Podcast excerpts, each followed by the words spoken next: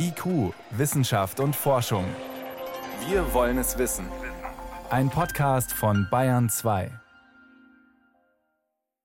Tonnenweise Plastik. Seit den 60er Jahren steigt die Kurve steil nach oben. Jedes Jahr produzieren wir mehr Kunststoffe. Inzwischen fast 400 Millionen Tonnen pro Jahr weltweit. Trendumkehr bisher nicht in Sicht. Und das meiste landet nach kurzer Zeit im Müll. Einwegverpackungen, die machen mehr als ein Drittel aus. Das kann eigentlich nicht sein, denn da stecken ja Rohstoffe drin. Erdöl, daraus wird Kunststoff gemacht. Forscherinnen und Entsorgungsunternehmen, die arbeiten eigentlich lange schon an guten Recyclingkonzepten, aber so richtig gut funktioniert das bisher nicht, weil es einfach auch technisch kompliziert ist. Jetzt hat ein Forscherteam aus den USA eine Methode vorgestellt, die einige Probleme beim Wiederverwerten lösen soll. Mein Kollege Helmut Nordwig weiß mehr. Warum eigentlich erstmal ist Plastikrecycling so kompliziert?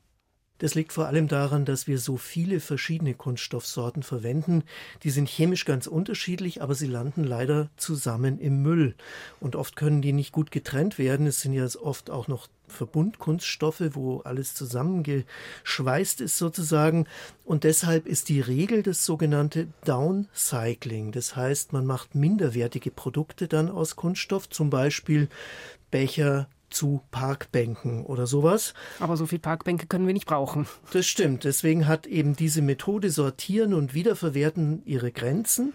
Und Forschende versuchen deshalb schon länger einen ganz anderen Ansatz. Die wollen nämlich diesen Plastikmüll chemisch oder auch biologisch so behandeln, dass dann ganz neue, sozusagen frische Chemikalien rauskommen, die möglichst wertvoll sind. Also gar nicht mehr direkt Kunststoffe, sondern Ausgangsstoffe, aus denen man dann was machen kann. Zum Beispiel neue Kunststoffe. Und da hat sich in den letzten mhm. Jahren schon einiges getan.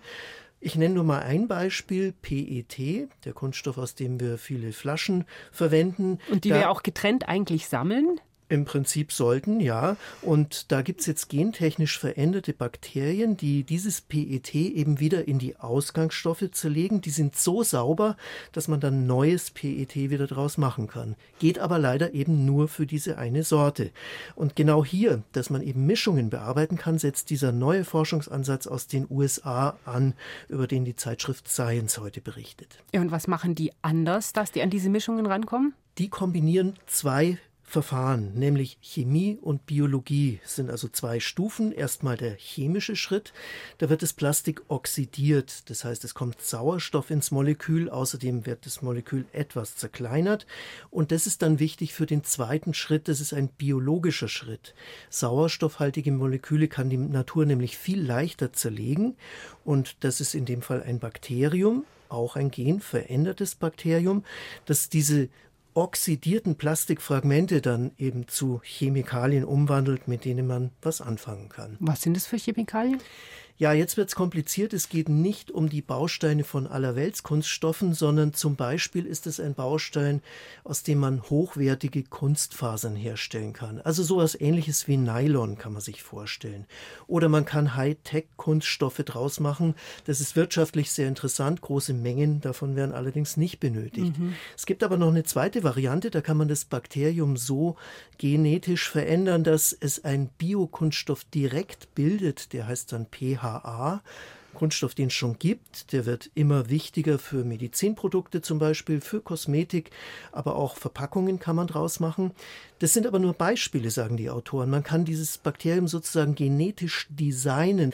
Man schaltet einen bestimmten Stoffwechselweg aus, der dann so einen Kunststoffbaustein weiter abbauen würde. Das heißt, man kann diesen Baustein dann gewinnen.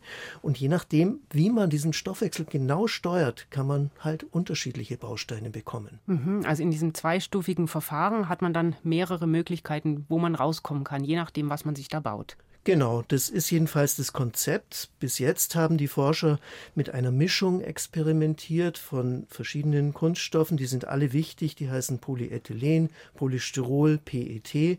Das macht eine große Menge unserer Kunststoffabfälle aus. Das ist wirklich interessant an diesem Ansatz, finde ich. Und grundsätzlich ist dieses Verfahren auch tauglich für großen Maßstab, also für die Recyclingindustrie. Aber man muss sagen, das Ganze ist im Moment einfach noch eine Forschungsarbeit. Für die Praxis hat es noch einige Haken. Welche? Ja, zum Beispiel haben die Forschenden nur die Hälfte ungefähr der Kohlenstoffatome aus dem Plastikmüll zu neuen Plastikbausteinen umgewandelt.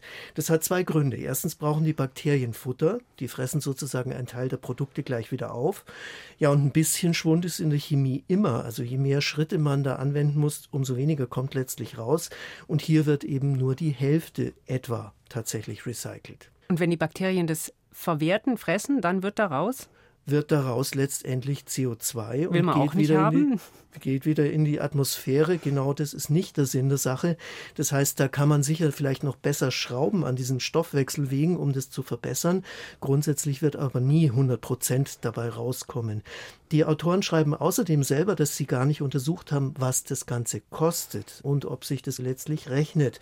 Kommt natürlich dann stark auch darauf an, was Plastik zum Beispiel auf anderem Wege hergestellt kostet und in welcher Menge man diese neuen Spezialprodukte dann tatsächlich brauchen kann. Und es gibt auch keine Ökobilanz. Also zum Beispiel sind auch die Auswirkungen aufs Klima bisher nicht untersucht worden. Also klingt jetzt nicht so, als ob dieses Verfahren mit einem Schlag unser Problem mit dem Kunststoffmüll löst. Das sind ja Riesenmengen. Es wird Jahr zu Jahr mehr produziert.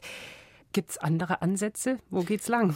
Ja, die gibt's schon. Äh, es ist eben tatsächlich so, dass das eine Forschungsarbeit ist, die jetzt ein interessanter Ansatz ist, weil eben erstmals Mischungen behandelt werden.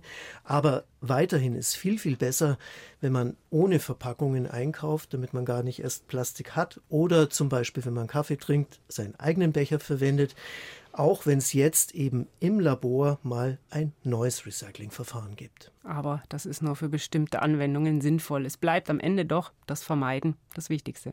So ist es. Vielen Dank. Das war Helmut Nordweg über einen neuen Ansatz im Kunststoffrecycling. Gerne.